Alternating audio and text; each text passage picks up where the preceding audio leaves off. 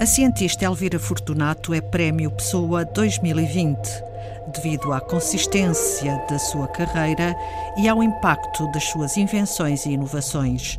O júri destaca o seu trabalho na área da eletrónica, que utiliza materiais com propriedades excepcionais à nanoscala, como por exemplo o papel.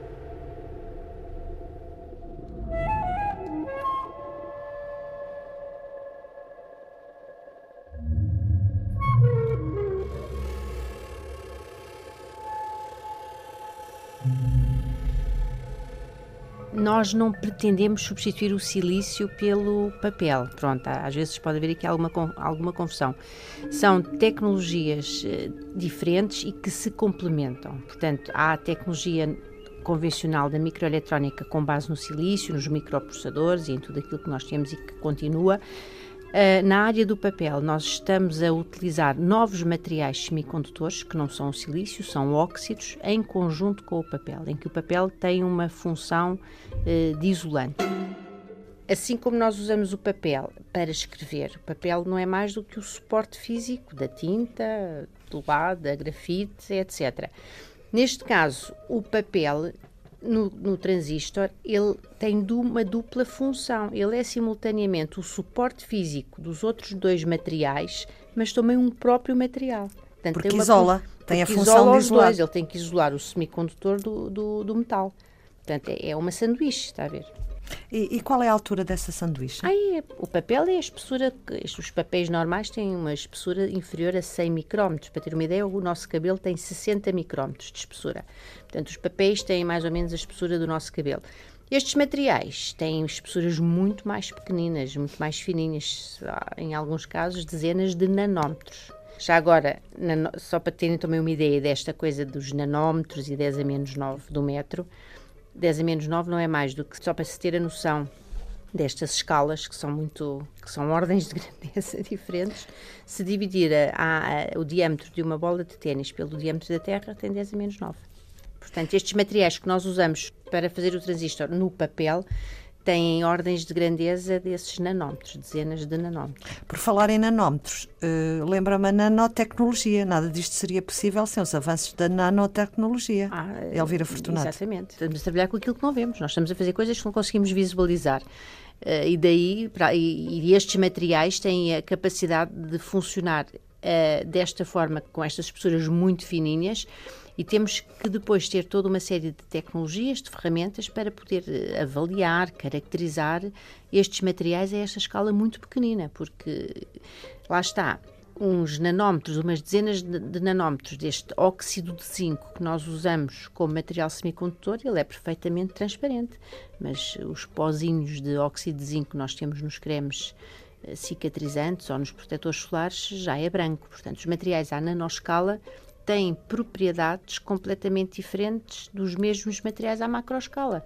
Que potencial tem esta nova tecnologia, Elvira Fortunato? Para já é uma tecnologia que é muito barata. Portanto, não, esta tecnologia não tem nada a ver com a tecnologia do silício convencional, em que são, para já, os materiais são caríssimos, muito embora o silício seja um material abundante. Contudo, para para o processar em termos de microeletrónica é muito caro. São utilizadas temperaturas extremamente elevadas, acima dos mil graus centígrados.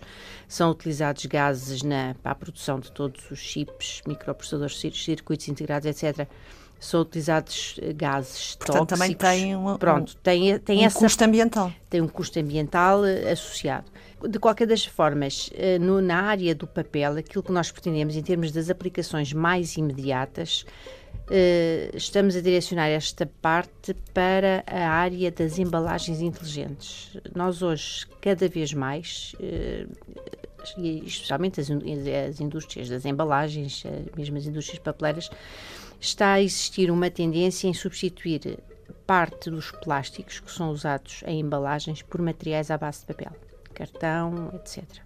Porque é reciclável? Porque é reciclado, é reciclável e, e, também é mais barato do que o próprio plástico. E, aliás, temos problemas ambientais enormes em que há, em, há, há zonas do globo, eh, portanto, em oceanos, onde há lixeiras autênticas de, de, de plásticos Plástico. que, que não se degradam.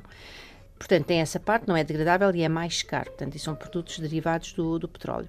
Uh, nesta área da, das embalagens inteligentes, para além de existir esta tendência ambiental, social e económica de substituir o plástico por, uh, por cartão ou por materiais à base de celulose, há também a, a, a, tendência em nós colocarmos cada vez mais informação nas próprias embalagens.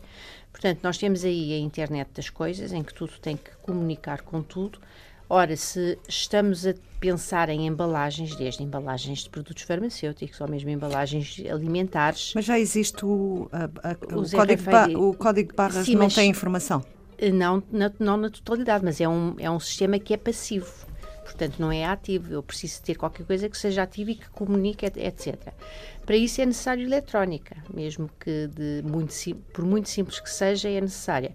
Ora, não faz muito sentido, face aos custos que a eletrónica atual tem, a do silício, colocar esse tipo de eletrónica numa, numa embalagem. Ficava mais caro isso do que a embalagem e se calhar até o que estava lá dentro. Daí que esta área está em crescimento muito grande. Aliás, basta entrarmos num supermercado, estamos, somos rodeados de embalagens, de tudo e mais alguma coisa. Portanto, pensamos que uma das aplicações mais imediatas será nessa área. Por outro lado, também temos projetos europeus com indústrias europeias, etc. E a tendência, portanto, os estudos que existem à volta desta, desta nova tecnologia apontam para as, as embalagens inteligentes. E como é que vão funcionar essas embalagens inteligentes? Assim como os telemóveis comunicam uns com os outros, portanto, depois há sistemas de comunicação à base de eletrónica e que fazem com que essas coisas eh, comuniquem com, com aquilo com a tecnologia que se tiver. Toda essa uh, interatividade, uh, portanto, só é possível se todas estas embalagens e estes produtos comunicarem.